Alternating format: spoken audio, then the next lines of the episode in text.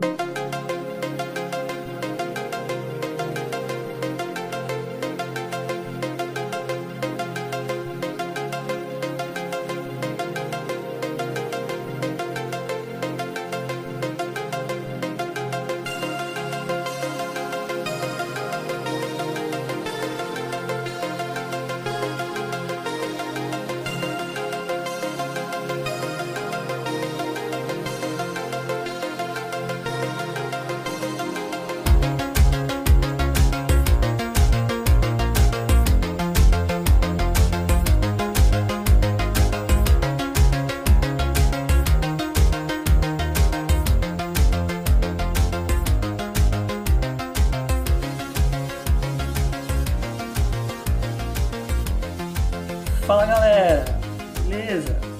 todos bem-vindos para mais um Physi News, o bloco do Physicast, onde nós comentamos algumas notícias é, sobre física, né? Estou aqui com a nossa querida amiga Mônica, dá um oi aí pra galera, Mônica. Oi, pessoas! E vamos aqui dar em continuidade à nossa carreira jornalística. Uh. Você já, já participou de algum telejornal, Mônica? Olha, já, eu já dei entrevistas em algum faz tempo. Oh, Ah, eu- eu- Deus, tá importante. Não, eu dei maior barraco uma época no Enem, tem uns 10 anos já isso. E aí está todo mundo, nossa, eu vou sair no Fantástico no fim de semana. Fantástico. Mas não. Você aparece no Faustão, no Nossa, arquivo arquivo confidencial. Mas não foi. Então, essa daí foi a, foi a minha experiência mais próxima jornalística que eu tive na vida. Nossa senhora, hein? É, tem vários print Então screens aqui você- dessa época. Chamadas bombásticas. Bombásticas, várias bombásticas. Temos uma chamada bombástica hoje aqui também, uh, Mônica. quero. Parece que descobrimos um universo paralelo. Mas né? será? Será que eu devo arrumar minhas malas e ir para esse universo paralelo? Será? Será que lá tá melhor que aqui? Será que os Parece que, políticos de inclusive, lá, lá- são diferentes? São, e parece que o tempo volta lá e, e, é meio longe, mas dá pra chegar, viu, de navio. Ah, é? Como é que chega lá? Parece que tá na Antártida. Ah, tem que voar. Ah, dá, pra, dá pra voar também lá, né? Dá, dá. Várias, várias maneiras aí. Então lá eu vou ficar mais nova, é isso? Parece que sim. Parece que você pode voltar aos 10 anos aí e dar, e dar o, a bronca de novo. Uh, e, fazer, e me envolver de novo nesse caso do INEP. Exato. Maravilha, maravilha, maravilha. Gostei disso. Partiu? Arrumar a mala aí, vamos? Partiu? Bem, pode. Eu acho que eu vou também. Vamos todo mundo, a gente faz o Physicast do universo, o Physicast paralelo. Como é que seria o Physicast do universo paralelo? Como é que se fala Physicast ao contrário? Tá. Sei Sa... lá, eu faço ideia. Sa... Ixi, ixi, tá ruim aqui. Sat, sei lá o que. Não faço ideia. Caralho, que difícil. Não, não é Sat, termina com Physicast, então é. Tá. Ah, não sei. Tá... Sa... Sizif. Sa... Sizif. Sizif. Sa... Eu vou acreditar, eu vou acreditar em, em você. Eu tô lendo aqui. Você vai além da minha capacidade. Eu, eu tive, que, tive que procurar aqui algum lugar que tivesse escrito Physicast. Você pode ler pra gente, não, Mônica, a, a, a chamada das outras duas notícias? Nossa, então a gente tem mais coisas bombásticas, né? A outra, bom, Muitas. a outra coisa não é tão bombástica assim. Não dá vontade de ir embora, né?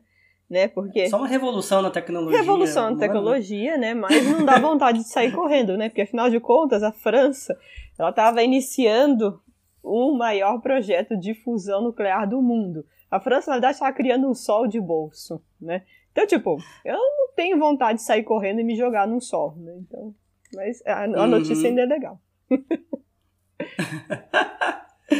e o que mais que a gente E- tem? A gente tem que a ESO, que, que os instrumentos da ESO encontraram o, o, o buraco negro mais perto da Terra. ESO é um telescópio, É, gente. European Southern Observatory. É, é observatório, é. Observatório sul-europeu. E parece que esse observatório viu o buraco negro e muito mais nessa história. Nossa! Típico de casas de família. Tipo Você vai ver todos os, todos os causos que estão acontecendo aí no cosmos, Ih, que querem deixar escondido. Tem muita fofoca, galera. Não percam, fiquem até o final, porque tem bastante fofoca cósmica nesse episódio. Bastante fofoca cósmica, exatamente. Todo espaço-tempo vai estar reverberando aí essas, essas fofocas. Então não percam, depois do intervalo. Depois do intervalo, comente no nosso Twitter, no nosso Instagram. Ai, carai. Não, então a gente vai conversar sobre essas três notícias super bombásticas. Então vamos ver então do que, que elas falam, né? Vamos quebrar essa simetria aí em 3, 2, 1. Então, beleza. Então, vamos começar, né? O Fizz News, que a gente fala de notícias interessantes ou importantes, ou os dois. Nem sempre notícias recentes. Boa parte das nossas notícias são notícias de alguns meses atrás. Mas não menos Então, importantes, né? É, mas não é, então não é o blog para você manter atualizado in- instantaneamente. Pode ter um certo atraso, mas são interessantes, né? né? E alguns meses atrás, em maio, saiu uma notícia bombástica na, na mídia, né? Essa notícia saiu em várias, vários veículos, é, esse daqui que a gente está pegando é da revista Exame, mas saiu em outras revistas também, jornais, Do né? mundo inteiro. do mundo inteiro, um- uma notícia bizarra, que o título era, né? Universo paralelo? O que está por trás da descoberta sobre neutrinos? E aí a matéria começa a falar umas coisas assim doidas, né? Ah, na tarde do dia 20, uma notícia sobre um possível universo paralelo ganhou espaço em jornais e redes sociais ao redor do mundo. E aí começa a falar, né? Grupo de cientistas, financiado pela NASA, encontrou anomalia em neutrinos do tal, partículas de alta energia saindo da Terra. Não confundir com o neutrino do pau. É, exato, esse daí é outro. É outro É um outro. neutrino, gente. Que será proposto um dia se a gente encontrar um quarto tipo de neutrino. vamos, vamos fazer campanha para propor, propor esse nome que os estrangeiros não vão saber do que se trata. Exatamente, mas não confundir. Esse daqui é o do tal. T-A-U. O do pau é outro que a gente já falou sobre no outro Physicast. E aí o negócio começa a ficar muito doido, né? Que a matéria fala. Uma das hipóteses levantadas é que as partículas estavam se comportando como se estivessem em uma linha do tempo inversa. É uma loucura. né? E que isso poderia ser indício de um universo paralelo, que funciona num tempo contrário do nosso. E, e para finalizar, ele fala que o suposto universo paralelo está localizado na Antártida. Partiu, partiu. Ou Antártica. Antártica. Partiu Antártida. Bebeu a E cerveja. foi encontrado com a ajuda de um experimento chamado Anitta. Prepara. que é... é impossível não falar, né? É. Prepara que agora. É. Você tinha criado uma musiquinha da outra vez. É das ondas poderosas Não, batem na antena e voltam. quando o tempo ao contrário. Quando o tempo volta. Nossa, velho, que bosta. Ainda bem que a gente não seguiu a carreira artística, né? Pois é. O universo inteiro revertendo um instante.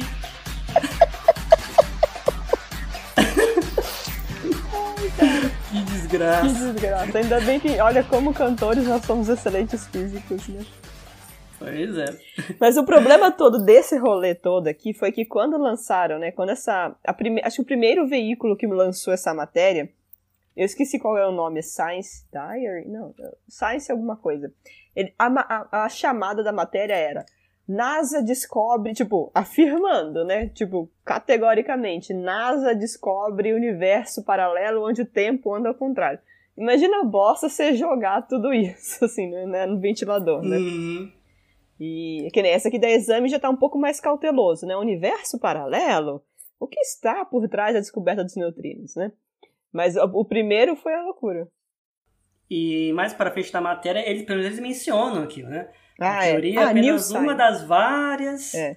Uma das várias que os pesquisadores estão estudando. É. É, e por aí vai, né?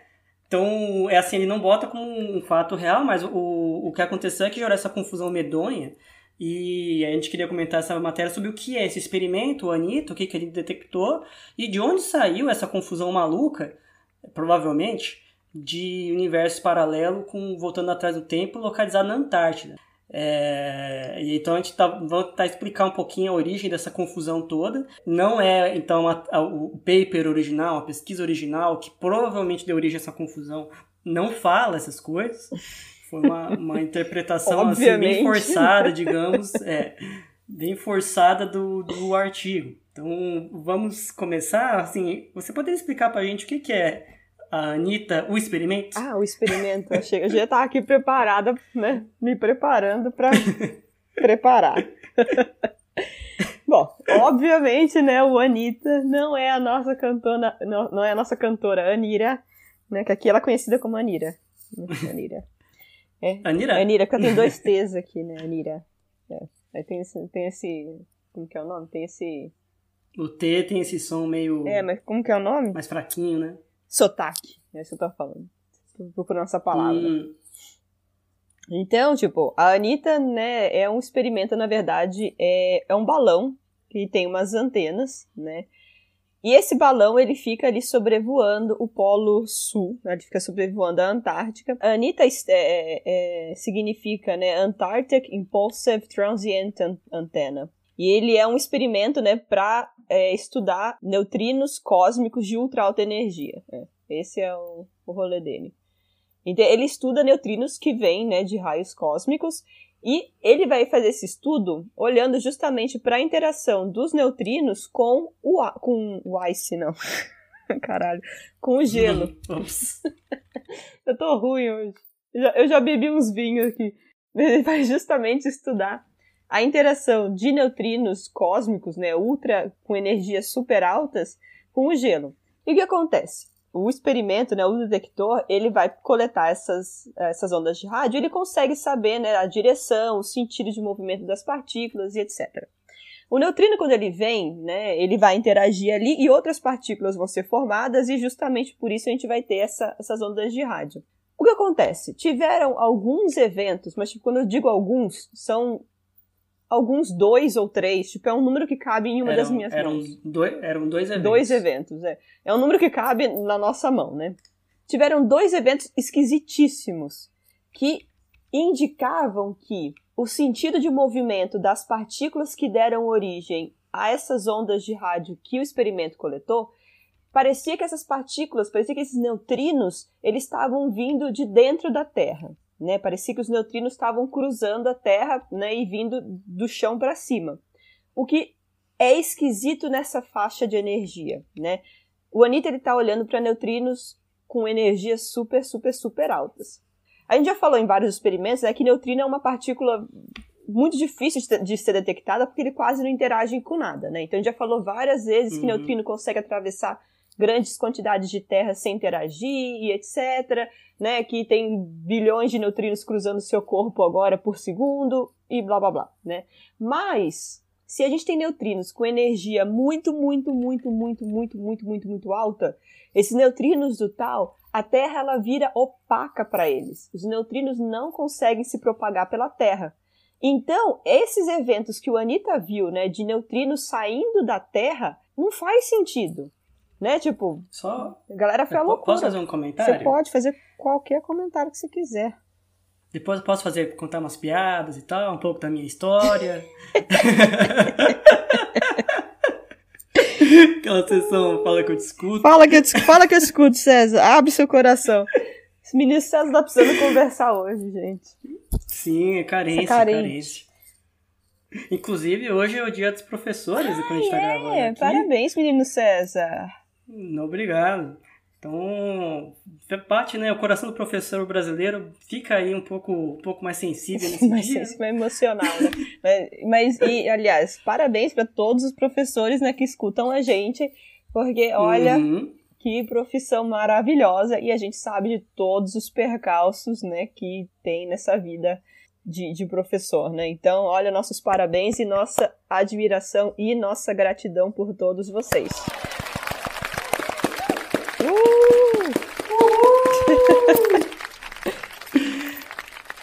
Mas enfim, é, eu queria fazer um comentário sobre essa dificuldade do neutrino passar pela Terra é, em altas energias, porque é, é, o seguinte, né? O quanto o neutrino interage com a matéria depende da energia dele. E, e esse, essa facilidade de interagir com a matéria é codificada num número que a gente chama de seção de choque. Seção de choque, grosso modo, é a área efetiva de interação. Então é que nem você atirar uma flecha num alvo. Se você tem um alvo aí de 1 metro de diâmetro, para você tirar uma flecha, e um outro alvo de 10 metros de diâmetro, né? A seção de choque do segundo é muito maior que o primeiro, é muito mais fácil de acertar o, o, segundo que o primeiro. O que acontece com o neutrino é mais ou menos como se o tamanho do alvo que ele se apresenta para as demais partículas que ele interage fosse aumentando conforme a energia dele aumenta. Então é como se fosse é, fica mais fácil ele interagir, porque essa seção de choque, o, o tamanho efetivo né, que, que acontece para essa interação cresce. E no caso dessas energias extremamente altas que o Anitta detectou, a seção de choque é tão alta que o neutrino não conseguiria atravessar a Terra como é o comum que ele faz. Os é, com as energias do Sol, normais, que são mandados né? de aceleradores, de, de é, ou de aceleradores, ou de reatores nucleares, ou do Sol, eles não têm energia suficiente para estar numa situação de choque tão maluca, então eles conseguem passar por tudo quase sem interagir. Mas esses que vieram numa energia absurda, né, eles, a princípio, teriam uma energia tão grande que quando você calcula lá, a chance de atravessar a Terra inteira sem interagir é zero, praticamente zero. Então você não deveria estar vendo esses eventos vindos da Terra, porque para estar vindo da Terra ele teria que ter. Ele não foi produzido na Terra, né? Uma, uma coisa dessa energia. Ele deve ter vindo de fora, do outro lado da Terra, do espaço, e não deveria ter conseguido atravessar. Esse, esse é o, o problema que se apresentou para o experimento Anitta. Ele detectou um sinal de algo que não deveria estar detectando vindo do centro da Terra, do, do da superfície, né? Agora, isso, isso é o experimento e o que ele detectou. Agora, o que, que a galera começou a é, falar, né? Que teve um universo paralelo, voltando no tempo, localizado na Antártida. O negócio ficou, ficou doido. O que, o, experim... o, que, que, o que, que os cientistas falaram? Nossa, tem dois eventos aqui esquisitos, a gente precisa estudar mais sobre eles, né? E etc. Né? Mas, tipo, falaram, não sabemos o que está acontecendo. Esse foi o rolê no final das contas. O, o que acontece no paper, então, a gente foi atrás, né? É uma suspeita, a gente não tem certeza. Mas a gente acha que a confusão toda surgiu de um paper, que não é o paper que reporta o evento, né? Não é o paper que a colaboração Anitta publicou falando do, do, dos dois sinais. É, é um de alguém que tenta explicar esses sinais, né? E eles dão uma, uma coisa bem explicação. teórica ali, né? É uma coisa teórica, não quer dizer que essa é a explicação, muito menos que a explicação aceita pela comunidade como um todo. É uma das várias hipóteses em que eles propuseram. Então, é um paper cujo, cujo título é Going Anita Events as Evidence of CPT Symmetric Universe, que é os, é. os eventos upgoing, né, indo para cima, é, que foram detectados pelo Anita como evidência de um universo CPT simétrico. É, esse termo CPT simétrico é, é, é um termo técnico, mas que quer dizer assim, se você pega na, na física de partículas nossa aqui, né, uma partícula, por exemplo, o elétron, né, se você pega o elétron e você opera uma, uma operação chamada de conjugação de carga, que a gente dá pela letra C. Então ele vira um pósitron, um antielétron. Aí em seguida você bota uma operação de mudança de paridade, você inverte de direita para esquerda nele. E um outro que é T, que é a inversão temporal, que é como se o universo, o, o, a partícula estivesse voltando no tempo. Na, na prática ela está ela tá, é, não é exatamente voltar no tempo que está fazendo ali. É como se estivesse. Mas quando você faz essa operação de CPT, inversão temporal, conversão de carga e paridade, você recupera uhum. a mesma partícula que você tinha antes. É, isso é, é chamada simetria CPT. Todas as partículas nossas obedecem a simetria CPT. O modelo padrão todo, os neutrinos, todo mundo obedece a simetria CPT. Então, o, o que o paper propôs, e é uma proposta do paper, né? É, é, ele supõe, lá pelas tantas, né, para explicar esses eventos, ele fala assim: nós vamos ter nossa discussão no contexto de um universo CPT simétrico. Nesse cenário, o universo antes do Big Bang é, e o universo depois do Big Bang são interpretados como um par universo anti-universo sendo criado do nada, como se fosse uma criação de pares. Então você teria o nosso universo aqui e um outro universo que foi criado, o anti-universo, né? criado junto com o nosso nesse evento daí. É, então ele tenta falar assim, ó, no Big Bang não tinha só o nosso universo, tinha um outro que foi criado junto, e nesse outro anti-universo, você tem é, um monte de números quânticos trocados. E um, um dos caras que você vai ter lá é um neutrino de mão direita. A gente não tem neutrinos de mão direita no nosso modelo padrão, mas você teria nesse universo um, um neutrino de mão direita. É, e aí o que ele fala é o seguinte, né? Que, ó, assim, ó, se os, os campos de matéria são descritos por uma extensão mínima do modelo padrão com três neutrinos de mão direita, né? Então esses caras seriam o único candidato de matéria escura. E o cara mais leve seria matéria escura, mas você pode fazer ele decair muito devagar, de maneira a ele ser mais ou menos estável com a matéria escura obtida. E quando ela decaísse aqui na Terra, esse neutrino de mão direita aí, você poderia ter sinais que a gente, que eu, como que o Anitta observou. Então, é, é, o que eles alegam, grosso modo, é o seguinte: numa criação de pares aí, universo anti-universo, você teria que ter esses neutrinos de mão direita. Eles também teriam, estariam aqui, só que a gente não detectou ainda. Eles seriam a tal matéria escura. E eles poderiam, ela poderia decair muito lentamente. E quando decaísse, daria esse sinal medonho. Então, o termo CP, simetria CPT aqui, universo simétrico por CPT, não quer dizer que é o universo voltando no tempo. Ele é um universo que satisfaz a simetria CPT, tal como o nosso.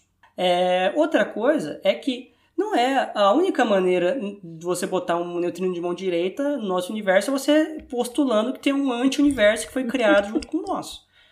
Tem inúmeras maneiras, as pessoas pode até botar, olha, tem um neutrino de mão direita ali, acabou, né? e não precisa de um anti-universo para isso. E, e, então, assim, não é assim. É, é, eles tentaram talvez dar um mecanismo para explicar porque poderia ter um neutrino em mão direita em vez de botado na mão. Eu não sei até que ponto é melhor essa explicação, mas beleza, é possível, né? Mas isso, mesmo que você encontrasse neutrino de mão direita, eles existam, isso não é prova de que existe um anti-universo. Tá? Muito menos um anti-universo localizado na Antártida, que não tem sentido.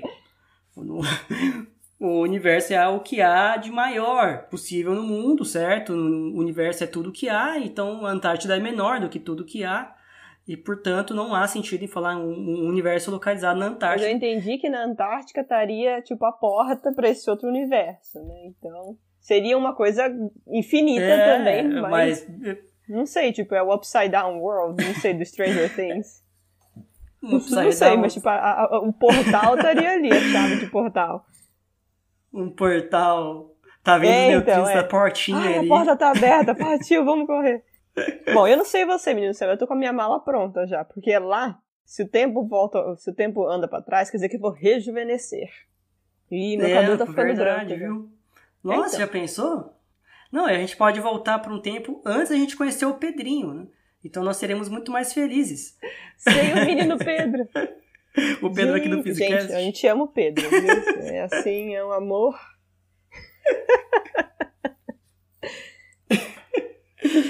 Mas assim, vamos, vamos sumarizar, então.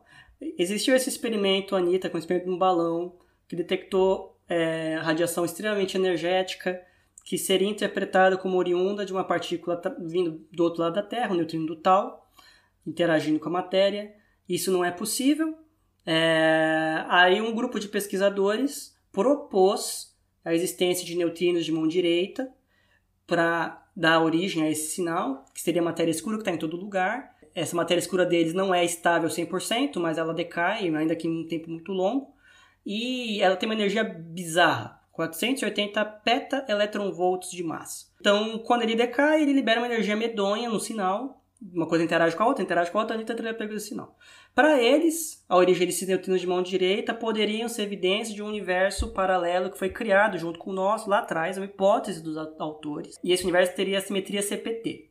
Não quer dizer que o tempo está voltando, quer dizer que ele obedece uhum. uma simetria que o nosso também obedece. Por fim, quebra aí por um lado a confusão, e por outro, mesmo que você aceitasse a existência de neutrinos de mão direita como, como origem do evento, não é confirmação de que existe qualquer anti-universo. Porque você tem várias maneiras de você botar neutrinos de mão direita na sua, no seu modelo, que não envolve uma, uma ideia como essa. Tá? Então a gente tem que sempre estar com o pé atrás. Tá? Então, é, cuidado com as chamadas muito muito Ah, não, mas eu tô indo assim. já. Eu, eu acredito, porque lá o tempo passa ao contrário e eu, né, quero ficar mais jovem, jovem. Essa é a... Hum... Eu, tô, eu tô hum. indo pra lá, não sei vocês. O Anitta, ele continua, né? É um experimento que ainda continua rodando, tudo. E essa análise daí foi resultado de dois eventos. Gente, o que a gente consegue fazer com dois eventos, né? Quase nada, né? Então, é, tem muita coisa para ser pesquisada ainda. Essa chamada aí foi super. É... Essa palavra que a gente não lembra. É, é aquilo, né? Foram, foram dois eventos, a gente não consegue fazer nada com. É, é, é muito difícil a gente fazer física com dois eventos, então tem muita pesquisa para ser feita ainda. Né? Essa chamada foi, foi muito radical né, nas conclusões que ela tirou e etc. Então, não acreditem nisso, né? Apesar de que eu tô com a minha mala pronta para a Antártica, mas não acreditem nisso. E é isso, bola pra frente. Não acreditem porque aí tem mais vaga para mim, né? Ó, oh, mas tem um comentário que eu queria fazer, Mônica. Eu acabei de abrir uma matéria aqui, hum. é, que também é da mesma época, alguns dias depois dessa daí, que fala, tenta se explicar esse sinal do Anitta usando um argumento que não envolve universos paralelos. Na verdade, seria uma espécie de uma, uma reflexão anômala. É, isso eu vi da, também. Da eu vi também tinha uma galera pesquisando se, tipo, se o problema não era justo porque o que acontece é, o que eles estão o que eles estão esperando, né, que a partícula ela venha de cima para baixo, né? E a reflexão do gelo seria, né, de uma certa forma. Então eles esperariam receber o sinal, né, o sinal de rádio de uma certa maneira. Mas já que eles receberam da maneira, né, que indicaria outra, o outro sentido, eles estavam se questionando se o problema seria algum tipo de reflexão diferente que tivesse acontecido no gelo. O que para mim parece muito mais razoável do que propor a existência de um universo paralelo. Uhum. Então, porque ó, o que acontece assim, o Anitta, ele é capaz, né, a ideia dele, de é, discernir se um sinal veio diretamente para ele ou se ele é fruto de uma reflexão em algum objeto, porque quando há essa reflexão, é, o sinal da é. onda muda, ela muda a fase dela. Então ele consegue saber se o sinal veio do, do, de uma reflexão ou ele veio como uma coisa direta. A Anitta detectou como uma missão direta. Só que o que alguns autores aqui estão postulando é que talvez, como tem formações de gelo de diferentes densidades, tem água, e tem rocha, um monte de coisa ali, pode ser que uma, um, assim, digamos, uma espécie de é, reflexão dupla, né? Você passou por um meio, uma refração, uhum. aí depois você voltou, aí passou por outro meio e tal. Nessas idas e vindas, você pode ter obtido um sinal que imitou um sinal é, direto, quando na verdade foi um sinal refletido. Seria um, um raio cósmico de altíssima energia, né? uma, uma radiação de altíssima energia que veio do espaço, mas ao refletir de uma maneira assim pouco usual, ele conseguiu evitar o, o a, a, inversão de fase ali, que seria o, o quem alertaria, uhum. né? Que o sinal veio como uma reflexão. Eu acho essa explicação também bem mais razoável do que a do que a do universo paralelo. Vai que, que tá bom, pode ser que tenha, né? Mas não é muito longe de ser conclusivo, como de modo é. geral se colocou aí nas chamadas. Moral da história: a gente não vai ficar mais novo. Fiquem cuidado aí, porque né, não ficaremos mais novos, né, não viveremos as nossas alegrias Ou de desalegrias. Né? É, ah, e não carai. desconheceremos o Pedrinho. Mas assim, não tem nenhuma explicação conclusiva até esse momento, né? O, o, como a gente queria falar, né? Não tem explicação. Explicação. A gente não, não sabe cantar. Não explicação, não tem. Moral da história, a gente tem que continuar estudando, continuar pesquisando.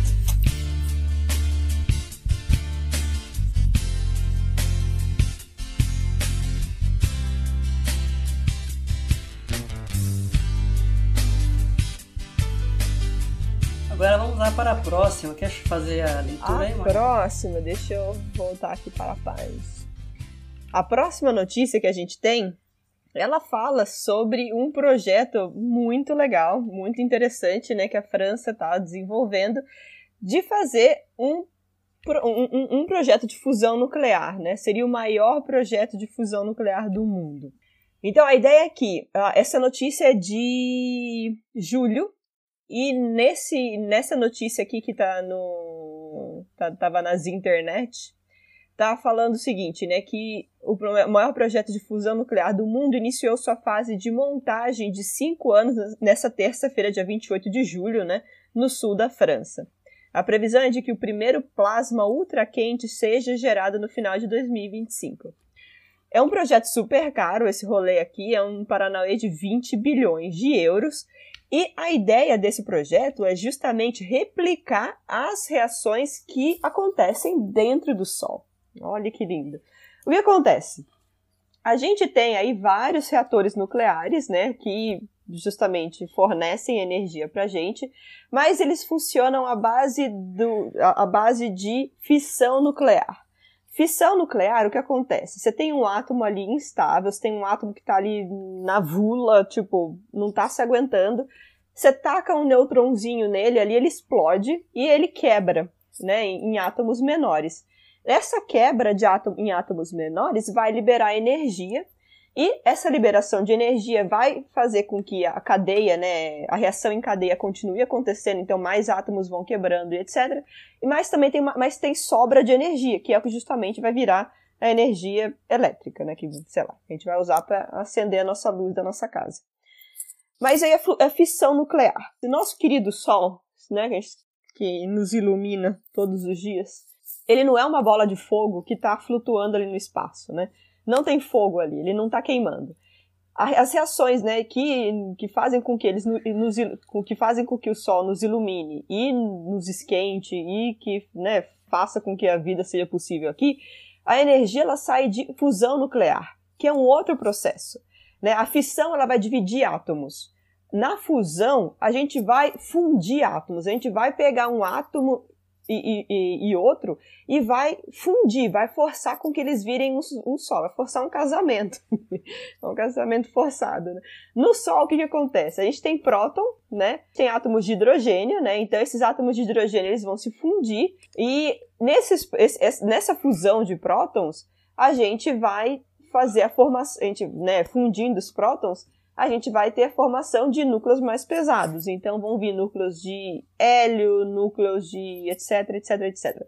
Mas a ideia é que nessa junção, né, então o núcleo de hidrogênio, né, os prótons, eles têm uma certa energia ali. Quando você funde dois núcleos de hidrogênio e vai para um núcleo de hélio, a energia desse núcleo de hélio é menor do que a de dois hidrogênios separados. Na verdade, não são só dois hidrogênios, né? Porque você tem que ter quatro Quer dizer, número de massa, né? Número de massa é 4. Ah, não, é. A reação toda são 4, é. É, número de massa é 4, é. Então, se a gente, vai, a gente vai ali na fusão, né, de 4 prótons, né, de 4 núcleos de hidrogênio para nos dar é, núcleo de hélio, a gente vai ter a liberação de energia. O núcleo de hélio tem a energia menor do que os quatro núcleos de hidrogênio separados. Então, nessa que eles se fundem, a gente vai ter liberação de energia também. E essa energia, que é o que o Sol manda pra gente, né? É energia suficiente para manter ele iluminado, né? É energia na forma de luz, é energia na forma de calor, né? O calor aqui que a gente está sentindo, está sentindo esse abraço do Sol, é, é a energia que ele está liberando, e na forma de neutrinos também. Não é, esqueçamos dos né? nossos neutrinos. sempre esses safadinhos. Sempre esses safadinhos aí. Mas a ideia é que essa reação libera muita energia. Então, qual é a ideia da França? A ideia da França era justamente replicar, fazer uma miniatura de sol, fazer um sol de bolso, para que a gente consiga aproveitar essa energia liberada de fusão nuclear para a energia né, das nossas casas. Então, era essa a ideia. E é um Paranauê muito caro. Que, bom, imagina, né? A gente, não, a gente não tem nada aqui na Terra que consiga chegar a esse tanto né, de energia, né? É, porque o problema é que a fusão nuclear, tal como ela ocorre no Sol, né? Ela precisa de uma pressão e temperatura extremas para acontecer. Uhum. E, e você, para conseguir fazer algo parecido, né, você teria que produzir condições parecidas aqui na Terra. Então, para você fazer uma coisa dessa, né, essa máquina né, é um projeto que eu chamo ITER, que é uma sigla em inglês que significa International Thermonuclear Experiment, Experimental Reactor. Né, reator Experimental Internacional Termonuclear. Então é um processo, está sendo construído na França, mas ele é um projeto internacional e a ideia do ITER é tentar fazer uma, um processo de fusão nuclear que gere energia, porque a gente consegue fazer fusão nuclear aqui, só que a gente consegue fazer de uma maneira que é inútil, porque a gente tem que é. botar mais energia para a fusão acontecer do que a gente consegue tirar dela. A gente então, tem que pagar para Tem que pagar para fazer isso. Então você não ganha nada com isso. O ITER seria o primeiro em que você conseguiria obter mais energia do processo de fusão, entregaria mais energia para você, do que você precisou dar para a reação acontecer. Só que para você conseguir fazer isso é um negócio extremamente é, complexo. Né? Então ó, o, o, projeto tem 23 mil toneladas. Né? Dessas 23 mil toneladas, 3 mil são de ímãs supercondutores. Então, o ímã supercondutor é um negócio caríssimo. É, você tem que ter 3 uhum. mil toneladas disso. É, esses ímãs supercondutores eles são conectados por cabos supercondutores. Quanto? 200 quilômetros de cabos supercondutores. Então, Eu é, gosto desses números, eles me fazem rir, que são números tão grandes. são enormes. E para esses cabos estarem em estado supercondutor, ou seja, conduzirem eletricidade sem dissipação, sem perda de, de energia, você tem que manter ele a 4 Kelvin. 269 graus negativos Celsius. Então, é, é, é para você manter o negócio nessa temperatura em estado supercondutor, é difícil. Né? O, o, LHC faz algo parecido, né? Ele também tem os ímãs supercondutores deles e tal. É, mas eu não sei o quanto que o LHC usa de cabos e ímãs supercondutores. Mas essas dimensões aqui também. já mostram que o negócio é medonho. É, o Paraná é bem louco, né? Mas qual que é a vantagem disso tudo, né? A vantagem é que a energia criada né, através de fusão nuclear uma energia limpa. Você não tem resíduos que são perigosos, né? no caso da fissão nuclear, no caso de reatores nucleares. A gente vai, a gente vai, vai acabar o, o, o, o processo todo lá, a gente vai ficar com tanto de lixo radioativo, né, um tanto de lixo nuclear ali que é de difícil descarte, é perigoso, é um rolê assim muito difícil. Então tem que ter muito cuidado para manusear e etc, né? No caso da fusão, o, esse trâmite é mais fácil, porque o, o, o que a gente vai ter de resultado, né, mexer com hidrogênio, com átomos de hidrogênio, né, com os prótons, não vai ser uma coisa tão perigosa quanto a de mexer com, com materiais radioativos, né, com urânio enriquecido e etc. Os resíduos também, hélio e etc. São coisas bem mais tranquilas. Não estou dizendo o hélio que. É um... é, o hélio é um gás nobre, né? Ele é, é. um gás que não reage. Exatamente. E é um gás conhecido, padrão, usado por aí. E, então, e, e não é ele que tem... afina a voz? É ele que afina a voz, eu acho. e você pode usar né, os, então, os detritos aí do, do ITER para fazer a voz ficar fina. Você tem até esse Nossa, eu quero lúdico. trabalhar lá só para isso. uso lúdico da ciência. Faz um reator de fusão para você gerar hélio, para você falar com a voz fina. Nossa, que bosta, né? Gente, hélio tem, tem na nossa tem atmosfera. De tudo, né? É, a gente tem que usar todos os argumentos possíveis para financiarem, né? né? Todos. então, né? se não aceitam pelo valor do científico, tá bom, tá, você pode fazer uns programas divertidos com a voz né? fina. Falar no projeto de bolsa, né? Você tá pedindo bolsa. É, tá pedindo dinheiro, né? Ai, Sim, mas então o, o, tem essa questão. Enquanto a, a fissão você gera materiais radioativos, você já tem material radioativo no começo, né? E os, os uhum. resíduos é, são todos radioativos. Né? Você tem que botar um lixo radioativo, botar numa um tambor, isolar, botar embaixo de chumbo e deixar por dezenas, milhares, milhões de anos escondido, que aquilo lá não vai parar por tão cedo, né? É. E, se, e se dá algum acidente, como aconteceu em Chernobyl, aconteceu em Fukushima, etc., e esse material radioativo é jogado na atmosfera, aí ferrou, meu amigo, aí é desastre. A bosta é grande. Porque você não tem o que fazer, você só pode isolar, a área, fugir e a área ficar morta por dezenas, se não milhares Exatamente. de anos. Porque aquele material não para de emitir, aquilo lá é, é, gera câncer, né? O material radioativo gera mutações nas células, mata. Não você. gera o Hulk. Gera não câncer. gera o Hulk. Você pode achar que é, mas não. Você não. você não vai ficar verde, você vai ficar. E forte também, não. É, nem nada disso. Não vai virar um herói da Marvel. Já no caso da, do, do, da fusão nuclear ITER, você tem como um produto o hélio, que é um gás nobre, inerte, né? e tem outra vantagem. Né? Além de o produto não ser radioativo, né, ser uma energia limpa nesse particular, é, se por acaso dá algum acidente, vamos supor, uma sabotagem, alguma falha, qualquer coisa, é, a reação para e, e, e pronto.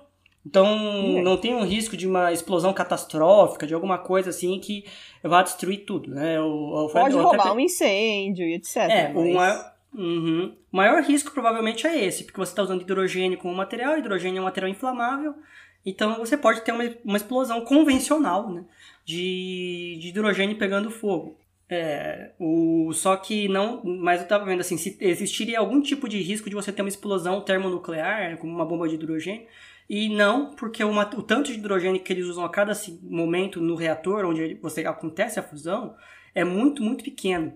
Então, uhum. isso daí é, é insuficiente para você causar qualquer risco de uma explosão é, termonuclear que destruiria tudo. Então, você é um processo seguro no sentido de que assim que dá qualquer falha, o processo para, né? E uhum. o produto dele é, é, é, não é perigoso, ele, mas ele gera grandes quantidades de energia. Um, é realmente um mini sol, né? Uhum. Seria, um se você conseguisse dominar essa tecnologia, você teria uma fonte de energia limpa e é, renovável assim, extremamente abundante, sabe? Seria é. fantástico. E porque Não, uma das vantagens da, da usina é, dessa usina também é porque as fontes de energia renovável que a gente tem no momento, eles têm um problema que geralmente você precisa de grandes áreas, né?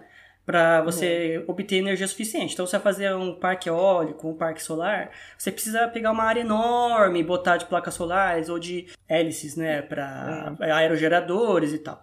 Ou, ou mesmo hidrelétrica, né, você tem que alagar uma é, área enorme. E não dá uma área grande. E não dá. Então, também é um dano ambiental, né. A usina nuclear, ela tem a vantagem de ocupar uma área pequena e produzir bastante energia, mas ela tem a desvantagem de gerar lixo radioativo. E se dá algum problema, a gente já viu o que acontece. Já na fusão nuclear, ela teria o melhor dos dois mundos. Ela ocuparia uma área pequena, geraria muita energia e, ao mesmo tempo, seria um, um seguro, é, ecologicamente falando, né? o projeto. Ele, ele parece que ele, uhum. no projeto, ele, o processo ele gera um material um tanto de coisa radioativa, porque tem nêutrons voando para lá e para cá. Mesmo esses nêutrons, quando batem no material ali da parede, ele pode fazer esse material ficar radioativo também. Só que é muito uhum. pouco e, e fica na parte interna. Então, é, isso é muito legal se der certo, o problema né, são os custos, né? É, uhum. E é uma tecnologia que nem todo mundo acredita que vai dar certo. É um. É. Você pode ser que não dê em nada. Eu tô torcendo aqui, eu contribuo com os meus dois centavos. todo mundo dando dois centavos aí para Todo mundo aqui, olha, ia ser muito legal se desse certo, ia ser muito interessante a gente aprendesse a lidar com essa tecnologia, né, e pudesse depois utilizar também em outros lugares. Mas, olha, então é um comecinho É, aí, o né? problema é o começo, mas se der certo, pensa a, a, a conquista humana, né? É. Você dominar o processo de fusão nuclear para produção de energia. Nossa, você fizesse mini sóis na Terra, eh, gerando energia limpa em abundância. Nossa. Seria algo fantástico. Nosso a gente só sonho. conseguiu. O ser humano, para variar, ele só fez a primeira fase, né? ele dominou só para um uso, que é o uso militar. Então, é. você Aí, usa é. isso para bombas de hidrogênio e você usa fusão nuclear. É, que, uh, mas para a geração de energia é muito mais complicado porque você tem que fazer um processo controlado. E uhum. ao contrário da bomba nuclear, que é um processo descontrolado, isso a gente consegue fazer, mas o controlado a gente não consegue. Mas se desse certo, o problema é que esse projeto do ITER, ele é, um, ele é como o nome diz, um projeto. Então, se der certo, ainda assim é um projeto que ele vai gerar o primeiro plasma quente aí que 2025. gera energia, né? 2025. E se der certo, fala assim, ah, o projeto é viável. Aí você poderia começar a pensar em construir uma usina em escala comercial. É. E sabe-se lá quanto tempo é, até isso acontecer. É. é. um projeto já antigo. Eu acho que ó, o projeto começou em 2006. Nossa. Então... É, mas...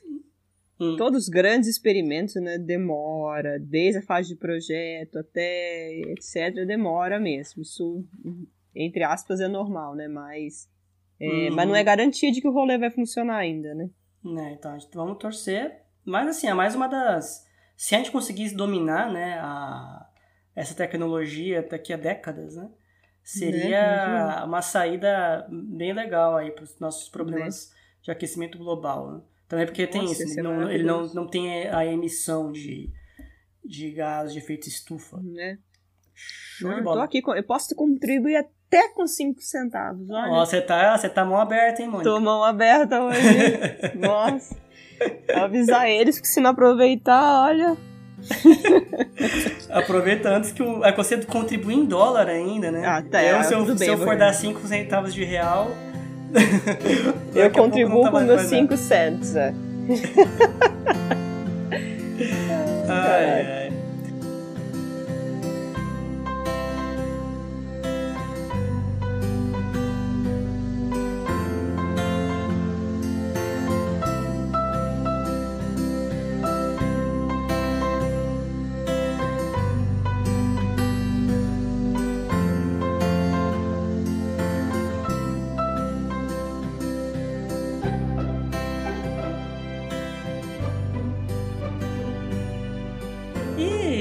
Agora vamos para a nossa última notícia, ou a, as fofocas cósmicas.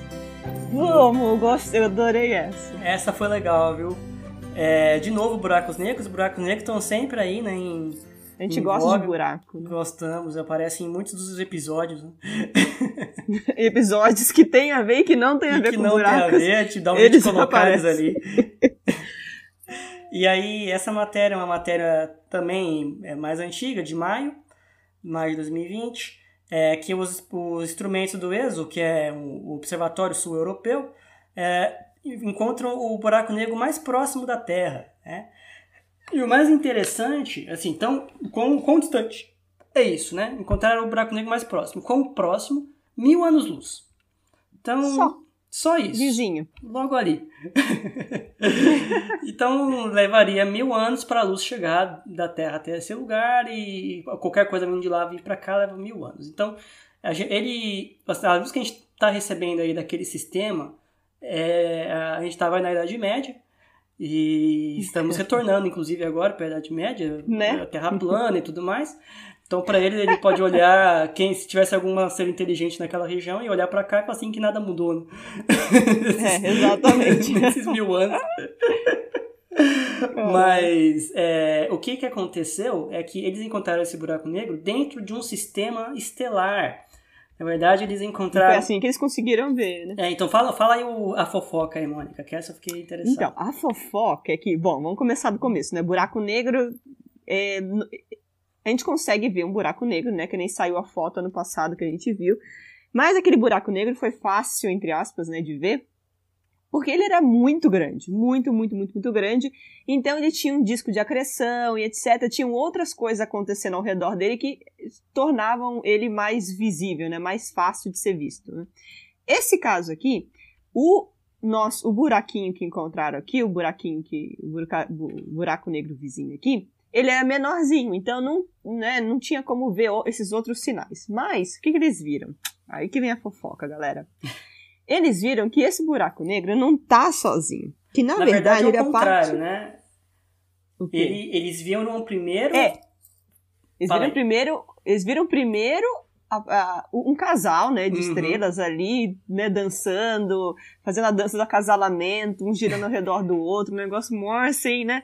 Só que aí eles viram que tinha um terceiro membro nesse, terceiro- nesse casal. aí. Um membro oculto, Um membro oculto que tava ali só observando. só observando e participando E, da dança né, gravitacional. da dança gravitacional, mas ele tava ali, ele era invisível, era um homem invisível. Né? Ai, caralho. Na verdade, então, tipo, o que eles achavam antes que era um casal, né, que tava rolando a dança do acasalamento, eles viram que era, na verdade, um trisal, galera. É um então trisal. tá ali um trisal cósmico. e tudo ali no maior vucu-vucu. Assim, sem, sem pudor, né? Eles estão mostrando to toda essa atração gravitacional deles ali, sem o maior pudor, assim. Não estão escondendo nada. E a gente aqui da Terra, o que, que a gente tá fazendo? A gente tá ali, né? Xeretando. A gente tá ali só de olho, né? É tipo um Caso de BBB. família. Caso de uma família, tá mais espiadinha. pra um BBB. Ele tá dando as piadinhas, tá mais pra BBB, né? E é uma então a gente atra- fica ali só observando. E é uma atração gravitacional intensa ali. É, É, porque a gente imagina. percebeu esse elemento oculto, porque a gente tinha o casal de estrelas, né, o sistema binário de estrelas, girando em torno da outra, e a gente achava que estava numa reunião estável, etc. Mas percebeu-se na dança gravitacional ali do, do sistema que a dança não estava dentro do previsto, que seria só para duas estrelas. Tinha uma perturbação gravitacional ali naquela dança, né? E aí Uma quando perturbação foram... grande. Grande. Bem grande. e aí, quando foram ver, era um buraco negro. Tava lá Nossa. no meio do sistema, fazendo é, é, a dança, né? é, é, é, eles querendo, eles dançando ali com aquele elemento, um verdadeiro homenagem. Exatamente. E a, a gente não sabe, né? Tem mais ou menos quatro massas solares esse, esse buraco negro. Então, aí quando percebeu-se pela mudança da, da dança acasalatória aí das estrelas, né, que o, tinha um buraco negro ali, e aí fica um mistério, né? Se as duas ali estão envolvidas e, tipo, é um, é um, trisal que ninguém sabe, ou se todo mundo está envolvido e é tudo um vucu-vucu mesmo, mas que tem atração mútua em que todos os envolvidos têm. Olha só. E o legal é que esse sistema dá pra ver olho nu aqui, né? Você olha pra cima, tá tudo acontecendo ali, olha, sem, maior, sem menor pudor, né? Sim. Não, isso daí você tem até que botar uma censura aí, né? Daí me lembrou do Dona Flor e seus dois maridos, né? Que é o buraco negro né? e suas duas estrelas. como é que eu vou explicar isso, né, pras crianças? Ai, gente, tem que tampar o olho delas. Né? Uhum. Né? Mas isso é muito legal, né? Porque é ciência, né? A gente está conseguindo ver isso e etc. E é um buraco negro mais perto que a gente tem aqui, né? Esse buraco negro, né, mil distante, né, mil anos-luz da Terra, ele é mais perto do nosso sistema solar do que é, do que qualquer outro que a gente já encontrou, né? Então, é, isso é muito legal. E essas estrelas do sistema binário, eles são visíveis ao olho nu. É, ah, então, ela é relativamente, assim, para termos astronômicos, né? é um sistema bem próximo. Mas agora, discutindo um pouco da física, do, do processo, né? É, é, é interessante, né? Tem a parte também da física do processo, que é só um pretexto, né? pra gente fazer o um episódio. o, é como a Mônica falou, os buracos negros muito grandes, ou que tem coisas caindo dentro deles e tal, eles geram o que a gente chama de um disco de acreção, né? Então a gente consegue observar eles mais facilmente porque eles estão emitindo luz, mas não é que está vindo da região que não pode escapar luz, é uma área externa do buraco negro, é. que desse gás, conforme está caindo dentro do buraco negro, ele, ele esquenta, e ao esquentar, ele emite geralmente raio-x. E a gente pega uhum. esse raio-x, então, de novo, não seria brilhante para o olho humano, a gente pega por sensores, né? É, só que buracos negros menores, quando às vezes o buraco negro pode até não estar tá disco de acreção, mas se ele é muito pesado, você vê os efeitos gravitacionais dele é nos objetos ao redor. Então você vê objetos girando em torno do nada. E aí você sabe uhum. por gravitação que tem alguma atração gravitacional ali e a gente atribui um buraco negro. Esse daqui, ele tinha um caso que ele é um buraco negro pequeno.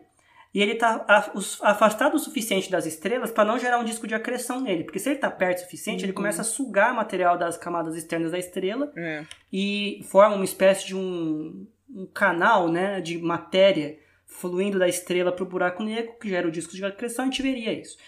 O, eles estavam vendo só o, o sistema binário, não estavam vendo o buraco negro inicialmente. Mas eles conseguiram com precisão, né, com análise precisa da trajetória das estrelas, que aquela trajetória não era condizente com só duas estrelas, tinha que ter um terceiro elemento, como você não estava vendo esse elemento, é o elemento oculto, o buraco negro, que não é de grande massa, quatro massas solares, para um buraco negro não é grande coisa, e, é e mas que conseguiu gerar esse efeito e foi percebido totalmente ao acaso, não estavam procurando um buraco negro. E bem perto, por acaso também, além de ser encontrado o sistema triplo, encontrou-se um sistema triplo com um buraco negro mais perto já encontrado. Então, nosso vizinho, né? Nosso vizinho. Então, é, parabéns, aí seja bem-vindo, nosso novo vizinho. É, e eu espero que essa relação dos três aí dê frutos, né? É, né? Quem sabe longa, duradoura. Duradoura, que se gerar uma nebulosa depois, alguma coisa assim, gere vários planetas e novas estrelas. Nossa, ia ser linda, né? Ia ser maravilhoso. E a gente poder espiar, olhar tudo daqui da Terra, né? Daqui. E eu espero que daqui a mil anos, se tiver algum ser inteligente naquela área, se olhar para cá, as coisas tenham melhorado. E a gente Nossa. tenha parado de achar que a Terra é plana, coisas assim. Né? Olha, difícil. Talvez isso seja pedir demais. Não, eu acredito que as pessoas vão evoluir, porque não é possível. Não, eu já não tenho. A gente tá fazendo nossa parte, a gente tá fazendo nossa parte. É, a gente tá aqui, aqui fazendo pelo menos as fofocas, né? É, adoro essa parte. Mas, ó, essa notícia é bem bonitinha, né? Então, encontramos esse buraquinho perto de nós. Mais um. Aliás, a gente tem encontrado muitos buracos negros ultimamente. É, a gente vai falar num outro Fizz News, usando o método de ondas gravitacionais. É. Então, um método extremamente recente e que está dando um, frutos assim, fantásticos. Inclusive já ganhou o Nobel uhum. em curtíssimo prazo de tempo. Então eu acho que a astronomia de buracos negros ela vai crescer muito rápido nos próximos anos ou, ou décadas, porque é como se a gente fosse cego. É como se a gente, na analogia é. legal que usa é como se a gente fosse surdo e a gente passasse a ouvir e um monte de coisa que é. a gente não conseguia. E é como se os buracos negros estivessem emitindo, né? Os buracos negros, os binários, estivessem emitindo esses sons Não é som, é uma analogia, é. né? Mas é. É, são essas ondas gravitacionais que a gente era não conseguia vê-las antes e agora a gente consegue não só ver, como pegar a fonte dela, a origem do sinal. É. Que geralmente se dá em eventos extremos. E isso é muito legal. É. é muito legal ver essas coisas acontecendo, essas descobertas sendo feitas, né? E daqui pra frente é só coisa. Só, só, só coisas mais legais ainda que estão por vir, né? Com a gente certeza. segue fazendo nossa parte, fazendo pesquisa, divulgando ciência e outras notícias muito legais também vão aparecer. E qualquer outra fofoca dessa, a gente, a gente mantém você atualizado. Ah, a gente vai manter. Às e, vezes com um certo delayzinho, mas a gente mantém. Dá certo um certo delay, né? Mas, é, mas tem que, para manter a qualidade, né? Às vezes leva é. tempo. Quer, quer, quer mostrar para eles onde, gente, onde, como é que se mantém atualizado, Mônica? Como é que são as nossas redes sociais? É, parece, que o episódio, parece que o episódio acabou. Parece que o episódio acabou, né?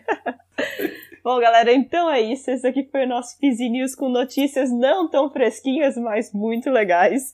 E eu espero que vocês tenham gostado dele. Não se esqueça de acompanhar a gente nas nossas redes sociais. A gente tem contas lá no Instagram, a gente tem conta no Twitter, a gente tem conta no Facebook. Caça a gente lá que a gente adora interagir com vocês. E também, se quiser, pode mandar e-mail pra gente no physicast.oficial.gmail.com. Beleza?